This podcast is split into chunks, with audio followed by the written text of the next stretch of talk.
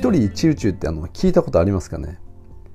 まあ、一人一宇宙って、まあ、名前的にあの何それっていう感じじゃないですか。だからあのちょっと侮ってる人もいるかと思うんですけどあのこれ、ね、ネーミング以上にすごく大事な考え方なんで特にあのコーチングを実践していく中ではですねあのめちゃくちゃ重要な考え方になってくるんでぜひですね今回あのこの一人一宇宙っていうものをちょっと理解してほしいというふうに思っていますで僕はですねこの一人一宇宙を理解するのにあのカラーバス効果について理解するっていうのが一番こう手っ取り早いと思うんですよね。まあ、カラーバス効果だけで理解できるわけではないですけど、まあ、取っかかりとしてですね、あの、すごくこう導入としては分かりやすいんで、ちょっと今回ですね、まずこう頭でこのカラーバス効果についてちょっと話していきたいんですけど、カラーバス効果ってあの聞いたことあります？ちょっとですね、このカラーバス効果に関する、まあ、実験的なやつをちょっとここでやってみようかと思うんですけど、これですね、あの、結構あのベタな実験で、知ってる方からすればですね、いや、またそれかっていうなる可能性が高いんですけど、そんなことはちょっとお構いなしにちょっとやってみようかと思うんですけど、まあ、あなたがですね、今どういう場所にいるかちょっと僕わからないですけど、ちょっと周囲をですね、見回してもらっていいですか？周囲を見回してもらって、その中で、あの赤いものだけは見ないようにしてほしいんですよね。赤いものだけは見ないようにして周囲を見回してみる。ってするとやたら赤いものが目についたと思うんですよね今。もう一つですねちょっと分かりやすい話っていうのがあってカラーバス効果のあのもう一つの具体例ですね。例えばですねこう車を買い替えようと思ってあの次の車はトヨタのランドクルーザーにしようかなって思い始めた途端街中で、まあ、ランドクルーザーっていうのがやたら目に入ってくるようになるんですよ。こうした例えばこう赤いものを意識すると赤いものが目に飛び込んできたりランドクルーザーを意識すると街中でやたらランドクルーザーが目に入ってくるようになったりみたいな現象のことを、まあ、カラバス効果っていうんですね。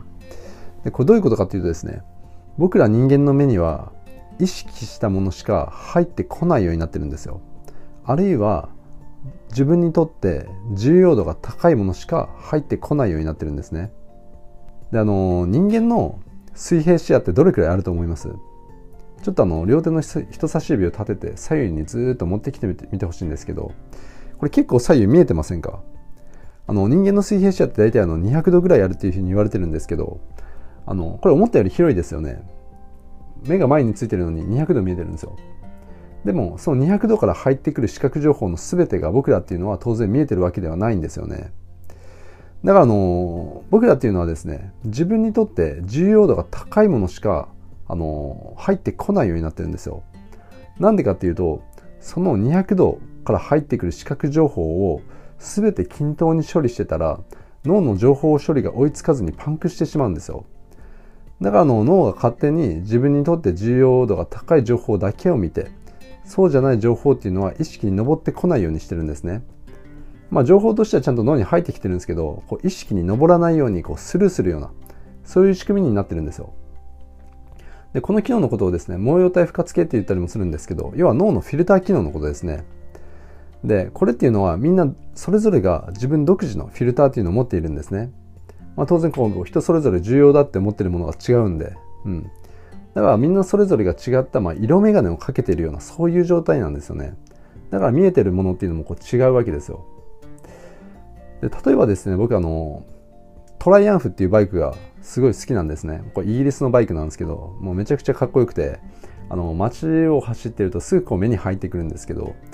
でもその一方でですね僕の隣にいるあのうちの奥さんっていうのはそんなバイクなんか見えてないんですよね。もう全く見えてないと思いますね。これなんでかっていうと興味がないからなんですよ。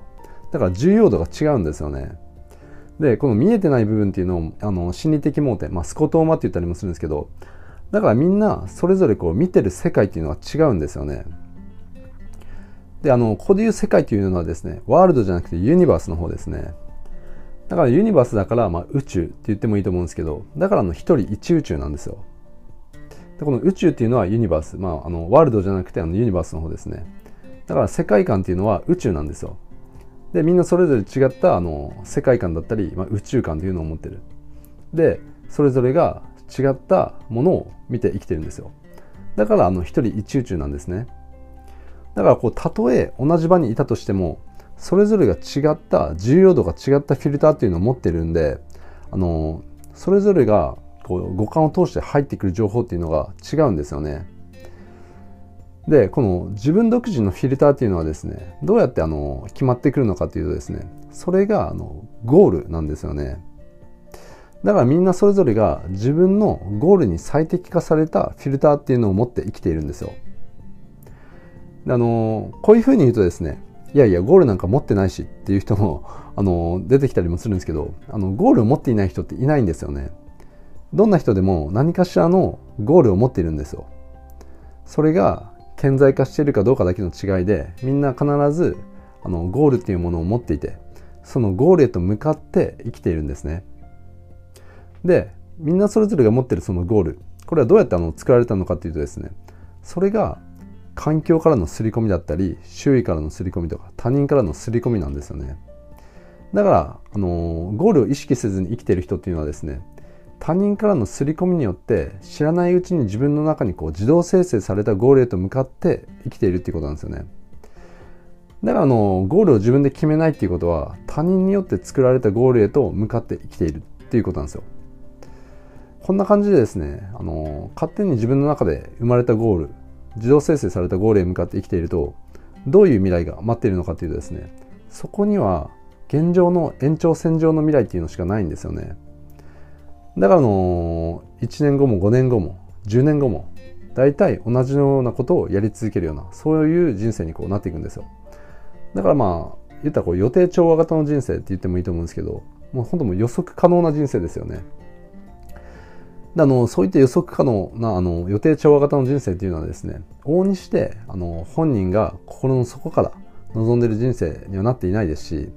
本当はですねみんなもっと自由に生きていきたいなというふうに思ってても全然あの自由に生きていくことっていうのはできないんですね。だから言ったらこう過去のパターンっていう鎖につながれているようなつながれているようなそういう人生になっていくんですよ、うん、でこういった過去のパターンだったり現状にこうつながれた人生っていうのは本当あの人生の選択肢がめちゃくちゃ少ない状態なんですね。だからあの自分の人生を生きていこうと思ったら絶対ゴール設定っていうのは自分で必ずしないとダメなんですよ。であのゴール設定をしてだからこう向かいたい未来を自分で決めていくっていうことですね。であのゴールが決まればですねあの今度はですね自分にとって重要度が高いものだったり大事に思うことの優先順位っていうのが必ず変わってくるんですよね。だからの目に飛び込んでくる情報っていうのもこう変わってくるんですよ。